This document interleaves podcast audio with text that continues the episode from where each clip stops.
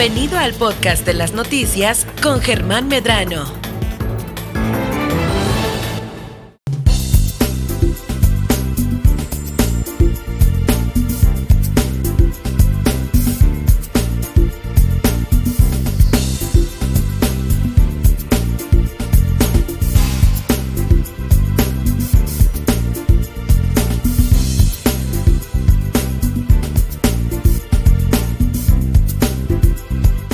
Bueno, pues ya estamos, ya estamos de vuelta con ustedes. Cada semana nosotros nos, nos damos a la tarea de platicar sobre nutrición. Y pues en una primera temporada estuvo Alma Lorena Ruelas, a quien le agradezco muchísimo. Estuvo con Nadia Ojeda la semana pasada, eh, despidiéndose de su temporada aquí con nosotros. Y el día de hoy le damos la bienvenida a Blanca Lucero, quien es también nutrióloga profesional y nos va a acompañar en las siguientes emisiones, en los siguientes programas. ¿Cómo estás, Blanca? Bienvenida, Milet. Muchas gracias, muy bien. Este, contenta de que me hayan invitado aquí al programa y más que nada, pues hablar de, de nutrición, que es lo que más nos gusta. Exacto, definitivamente. Bueno, pues eh, justamente ¿Es tu profesión? ¿Desde hace cuántos eh, años ya estás ejerciéndola? Hace ocho años ya. ¿Ocho años? ¿Saliste de? De la Universidad Mundial. De aquí mismo de, de La Paz. de La ah, mira, egresada sí, de La Paz. De La Paz. Y bueno, pues el tema de hoy que nos lleva a esto, fíjate que eh, me sugeriste un tema que lo hemos estado hablando en varias emisiones, que es aparte de, pues, las miles de dietas que hay en todo el mundo, el hecho de cambiarte un chip Sí. que me parece que por ahí se empieza eh, primero para no dejarlas a medias, para agarrar la que mejor te conviene, porque ahorita es más importante el tema psicológico que, que, que literalmente lo que te comes en un plato. Pues es más que nada lo que te va a guiar a que logres llevar tus metas y tengas un buen resultado y obviamente que el hábito lo, que vayas a aplicar pues lo lleves de por vida, ¿no? Porque pues obviamente tienes que irte enfocando en realmente un beneficio para tu salud que a veces muchas veces no le tomamos importancia a eso y dejamos nada más que que pase, ¿no? Y realmente nunca nos enfocamos qué realmente queremos para, para nosotros mismos en cuanto a estar saludables, ¿no? En este caso, pues llevar una buena alimentación como este es tratar en este caso de evitar enfermedades futuras como las enfermedades crónicas, diabetes, Esas, ¿no? Es el coco de los mexicanos. Me imagino que es, México es el, uno de los primeros países en tener este tipo de enfermedades que son derivadas de una mala alimentación, ¿no? son derivadas de una mala alimentación y obviamente siempre tratamos de de pues cambiar este hábitos saludables, ¿no? Tratar y muchas veces no sabemos más allá de, de que todo el mundo pensamos de que la alimentación es la base, ¿no? Pero realmente lo psicológico también es lo que nos va a ayudar a que realmente podamos cumplir todas nuestras metas y más que nada reflexionar este para evitar este tipo de enfermedades futuras que realmente nunca tomamos en cuenta, sino cuando ya tenemos la enfermedad encima es cuando Es cuando haces algo, ¿no? Ajá, o tratamos de hacer algo y hay mucha gente que también a veces pues no, no, lo, no lo hace, ¿no? Oye, cualquier edad es muy susceptible de, híjoles, hacer este cambio de hábito porque a veces pues las de mayor edad es, híjoles, para que agarren la onda en, en un cambio de hábito es difícil. Más o menos, ¿cómo tienes tú eh, ubicadas las edades entre un cambio mm, agradable, ah, sí lo hago, y un cambio difícil de hacer? Bueno, la, la etapa más en la, en, la, en la vejez, en la edad adulta, pues obviamente este, es más difícil, ¿no? Tratar de agarrar el hábito. Aún así, cuando ya tienen alguna enfermedad o alguna patología este, crónica degenerativa, como son las enfermedades como diabetes, hipertensión o dislipidemias, es más difícil tratar de agarrar un hábito. Aún así, este, estén en tratamiento médico, por ejemplo, una persona que es diabética, ¿no? Que te está, está inyectando tantas unidades de insulina y aún así no hace conciencia por tratar de comer las cantidades adecuadas de carbohidratos que deben de manejar en el día. Entonces, esa es la etapa más difícil. La etapa... Es, esa justamente que es la más difícil, comienza a los cuántos años. O, o tú lo has detectado con pacientes de qué, de qué edad. Pues a partir de los 40 años creo que es más difícil empezar a tratar de cambiar hábitos y así a una temprana edad que tratas de hacerlo, nunca logras una meta o enfocarte porque realmente no cambiamos como el estado emocional de realmente qué es lo que queremos para nosotros mismos y sentirnos bien, pues eso es lo que más es batalloso. Sí, hombre, eh, híjoles, pues ahí está, de 40 años en adelante habrá que tener un doble de chamba, ¿no? Sí, pero realmente sí se puede, pues ya realmente cuando estás enfocado y querer hacer el cambio, o sea, lo puedes hacer, no hay limitante, la limitante se la pone uno, pues realmente si tú realmente estás enfocado en querer hacer las cosas bien, pues empiezas a adaptar por estos hábitos saludables que ya conocemos, ¿no? El, el dormir temprano, este, tus ocho horas, tomar suficiente agua, comer frutas y verduras, todo eso que ya sabemos que nunca lo implementamos, que va más allá de qué debemos de comer, porque muchas veces pensamos, bueno, estoy no, erróneamente, ¿no? Decir, estoy a dieta, ¿no? Y entonces ese ya el problema cuando ya decimos, estoy a dieta y empezamos a sabotearnos de que ya no puedo comer esto, no puedo comer el otro, cuando en realidad puedes comer de todo, pero hay que saber siempre cuidar las porciones. Por eso es importante acudir con un nutriólogo, ¿no? Porque el nutriólogo te va a asesorar y te va a orientar qué alimentos debes de combinar y cuáles no. Y aparte el plan de alimentación te lo va a personalizar de acuerdo a tus necesidades, que es lo más importante. Llevar este a base de eso, ¿no? De que saber qué comer, qué desayunar y qué, y qué cenar en consulta, pues obviamente siempre es de que van a consulta para guiarse y saber eh, cómo empezar, ¿no? A cambiar sus hábitos de alimentación. Más que nada empezar con un, con un plan y guiarte también va enfocado en, en que tú te mentalices y trates de hacerlo, pues. Pues es que a veces el hecho de cambiar algo únicamente, y lo hemos comentado aquí, Nadia, eh, sí, pues bueno, voy a hacer dieta y ya estás como motivado, ¿no? Pero hay otros factores alrededor de ti, en tu semana, en tu trabajo, en tu familia, que son así como los que te van bloqueando, bloqueando y bloqueando, ¿no? Sí, sí, uno ya anda con ese tipo de que te estás bloqueado y que no, no, no avanzas a saber cambiar ese tipo de hábitos, que no sabes cómo guiarte, orientarte. Este, sí es difícil, por ejemplo, una, una persona que es ama de casa, que a lo mejor el esposo, los niños, y se le dificulta, pues hay, hay formas, ¿no? Hay formas de poder... Eh, pues en este caso asesorarte y saber cómo empezar, ¿no? Porque muchas veces la gente no sabe cómo empezar. ¿Hay que ir al nutriólogo toda la familia? De preferencia es, es, es buena opción también ir toda la familia. Eh, sí, porque a lo mejor le puede estar echando ganas familiar. una, ajá, sí, está eh, bueno, ha pasado en mi familia que a lo mejor hay primos o hermanos que de repente, no, pues compramos esto ahorita y tú estás así como que, híjoles, me lo como, no me lo como y es, como la tentación, ¿no? Sí, y teniendo, teniendo todas tus porciones en el refri, ¿no? De lo que ya te deberías de comer. Y es como que te desvías tantito y lo que ya tenías preparado para tu dieta. El esposo no te ayuda también, ¿no? No, pues ese es el punto, ¿no? Por eso te preguntaba, hay que ir preferentemente toda la familia? De preferencia sí. Hay, hay menús familiares que también, este, pues, es, es llevarlo a cabo en toda la familia en conjunto para que vayan también formando ese hábito que se haga de por vida, ¿no? Ahora, este, hoy en día comer mal es normal que cuando comemos bien le llamamos dieta cuando no debería de ser así. Realmente deberíamos de implementar este hábito eh, saludable, poder, podemos comer de todo, pero saber también medirnos, ¿no? Que es lo más importante. Entonces, yo, la medida es lo más importante. Sí. ¿La medida? Sí. Medirse, saber medirse las porciones y todo. Este, porque igual te puedes Yo tenía una idea eh, contraria. Ajá. Que porque a veces este no es el hecho de matarte de hambre por una medida pequeña, sino a lo mejor comer libremente, pero saber qué cosas sí, qué cosas no. Exacto, por eso es ahí de qué alimentos debes de combinar y cuáles no. Y las porciones me refiero más que nada a las cosas, por ejemplo, que te pueden eh, generar más ansiedad, ¿no? Si tú consumes más pan o más este, galletas o harinas o carbohidratos, por ende te va a generar mucho más ansiedad y eso te genera que te dé más hambre. Entonces, si tú mides ese tipo de cosas, es más probable que no te genere ansiedad porque manejas tus niveles de azúcar eh, en sangre en azúcar estables, pues eso es lo más importante también.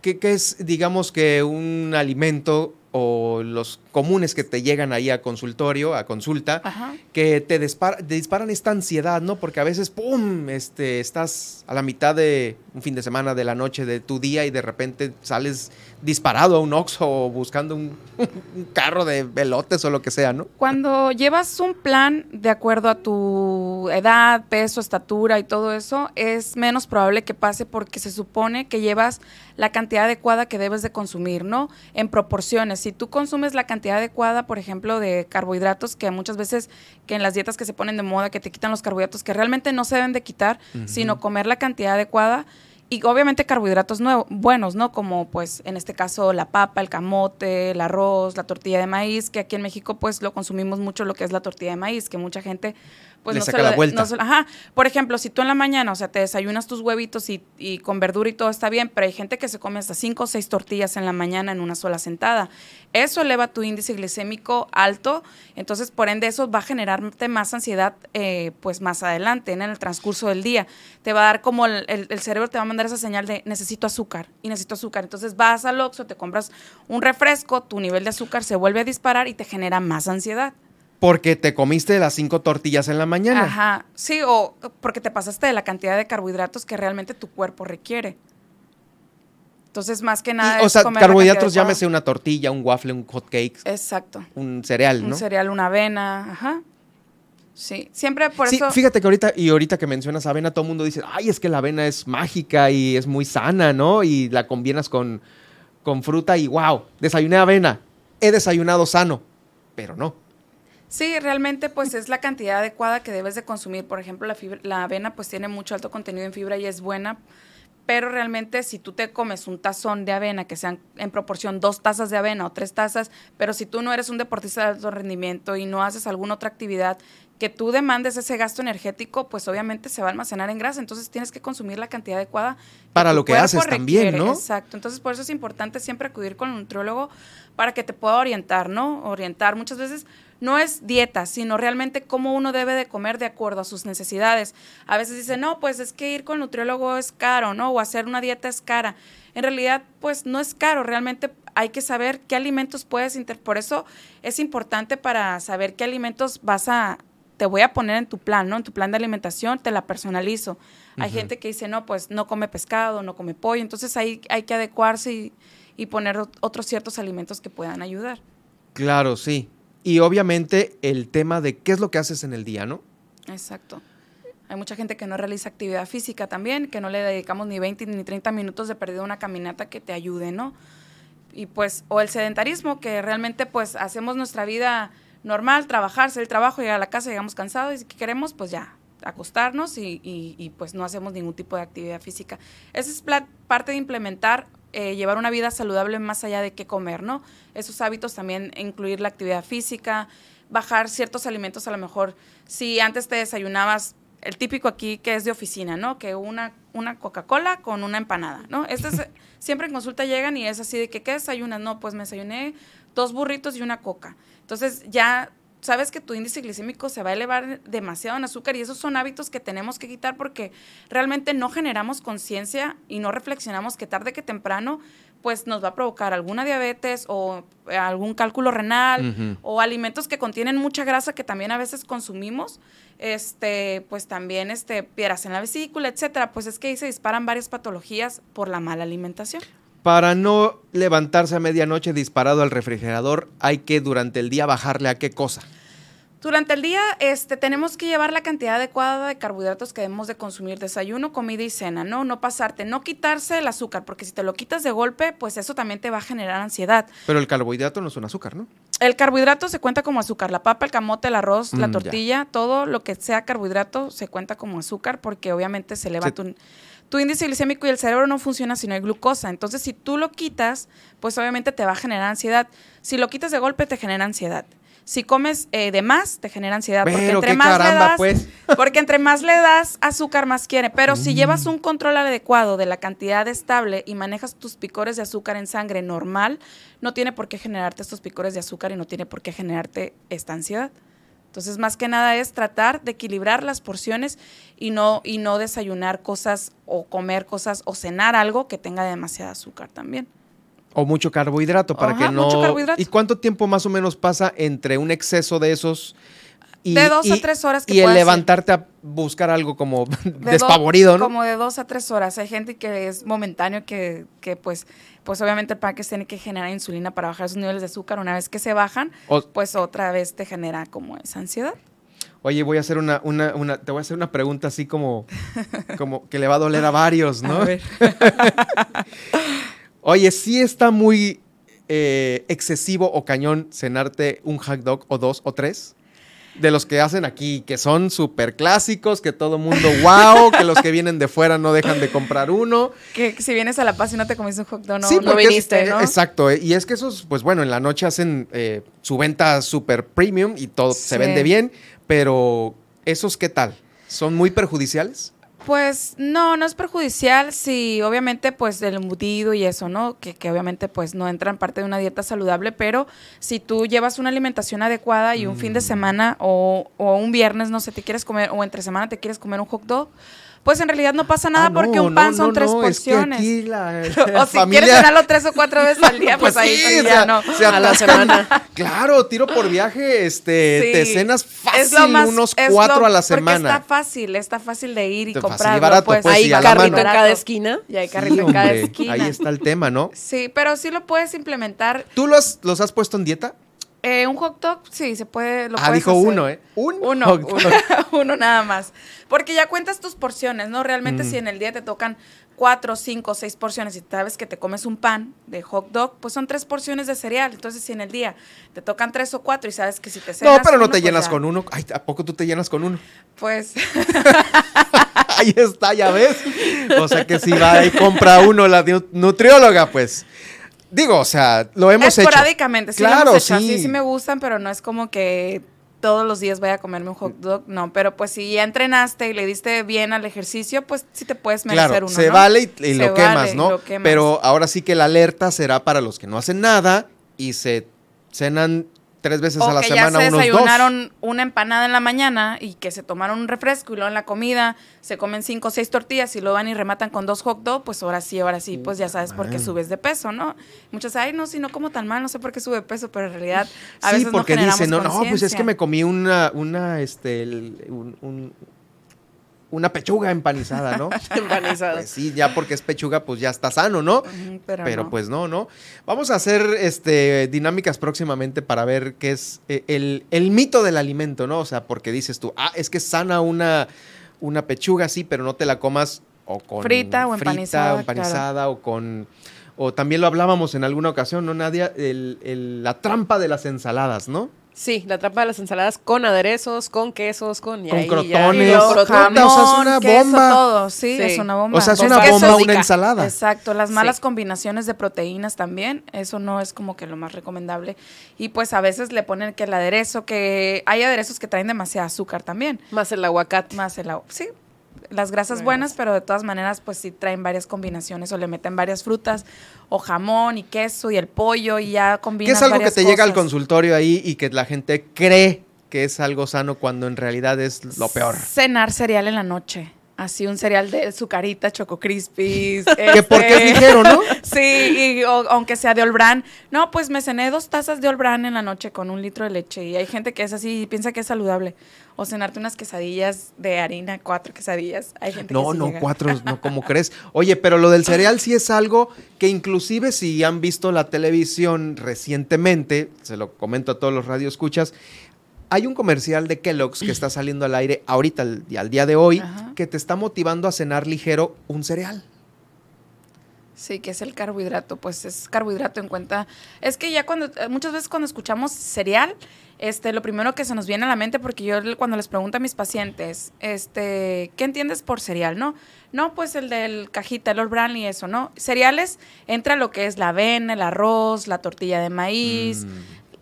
Esos son tipos de cereales, pues también. Entonces, pues más que nada, este, si tú consumes eh, un cereal como que es un alimento procesado, industrializado, como es el de caja, pues obviamente trae aditivos, edulcorantes artificiales, trae otros químicos que realmente pues no son buenos para el cuerpo. Es mejor cenarte eh, tres cuartos de taza de avena cocida que un cereal del all bran o del, o del, o del gallito, ¿no? Este aunque sean hojuelas de maíz, pero pues traen sin azúcar, ¿no? Oye, pero LOL Brand, este, según eh, no trae nada, o sea, es pura fibra horrible y, como si y harina, le dieras una mordida a un a un cartón. A un cartón, sí, claro. Sin sabor ni nada, ¿no? Hay cosas más ricas que cenar en la noche que que un cereal. Una super hamburguesa del In and Out. Aquí me están diciendo. Eso, eso es, Raúl, no, estés por favor este, evidenciando lo aquí. Lo bueno que no hay aquí hamburguesas de. no, aquí. No, pero están las de carrito también y los hot dogs, ya sabes, ¿no? Pero bueno, sí, eso es esporádico. Ok, va, pasa, ¿no? Pero a lo que voy es a esto de que tú pudieras dar la confianza a cualquiera de que sí te puedes cenar una quesadilla, sí te puedes cenar uno nada más. A lo mejor es por un tema de antojo, ¿no? No, sí se puede, claro, sí te puedes cenar tu quesadilla, este, obviamente, pero pues es lo que te digo, pues las porciones de, va a depender de cada persona, pues la cantidad de carbohidratos que debe consumir. Hay, que son, hay personas que, que, son, digo, que son diabéticas y a veces se cenan un cereal o toman refresco y no generan conciencia y dicen al doctor, ah, no, pues llegaste a la consulta y sigues descontrolado, pues ahora te voy a poner 10 unidades más de insulina y ya al rato llevan 30, 35 unidades y siguen en descontrol porque la alimentación realmente no la están cuidando, pues en realidad siguen comiendo más tortillas, más pan, más arroz, piensan que el hecho de inyectarse insulina ya es como, ah, ya no pasa nada, cuando en realidad pues sí sigue pasando, es lo que tienes que siempre estar cuidando. Vamos a poner mucha atención en la próxima vez que vengas para que nos digas esos, eh, ahora sí que nos abras los ojos sobre esos mitos que creemos que está bien, como el que acabas de decir ahorita, ¿no? El primero que dijiste fue, este, cero cereal en la noche. Sí. y sabes que yo hago eso. tu tacita de cereal. Es que eh, llegas tan cansado que para prepararte algo, eso también es tema de sentarte con un nutriólogo. Oiga, yo vengo bien cansado, todo no me da para ponerme así a cocinar, ¿cómo crees? Sí, hay, hay, otros hay otras cenas más fáciles de hacer que llegar y hacerte un cereal, ¿no? Para eso es importante ir con el nutriólogo para que te pueda orientar que realmente otra cosa pueda cenar que no sea tan laborioso y que pueda ser práctico y fácil para ti cuando tienes una vida pues muy movida. Definitivamente. A ver, Blanca, entonces, ¿dónde te pueden seguir eh, en las redes sociales? ¿Alguna pregunta en específico? Eh, Estoy como Nutrizano Fit en, Facebook y en Instagram. Nutrizano Fit. Ajá. ¿Twitter? No. No. Mira, ese es el mal de los nutriólogos, ¿no? Tampoco Alma tenía. No, nunca lo he puesto. Bueno, entonces ahí Nutrizano Fit. Ajá. Eh, con la nutrióloga Blanca Lucero. Gracias por estar por aquí. muchas gracias. Y nos escuchamos y nos vemos en la próxima ocasión. Mira, ahí tienen nuestro operador. ¿Eh? Ahí tiene su refresco Peñafiel. bueno, gracias. Vamos a ir a un corte. ¿Y qué tenemos después del corte, Nadia?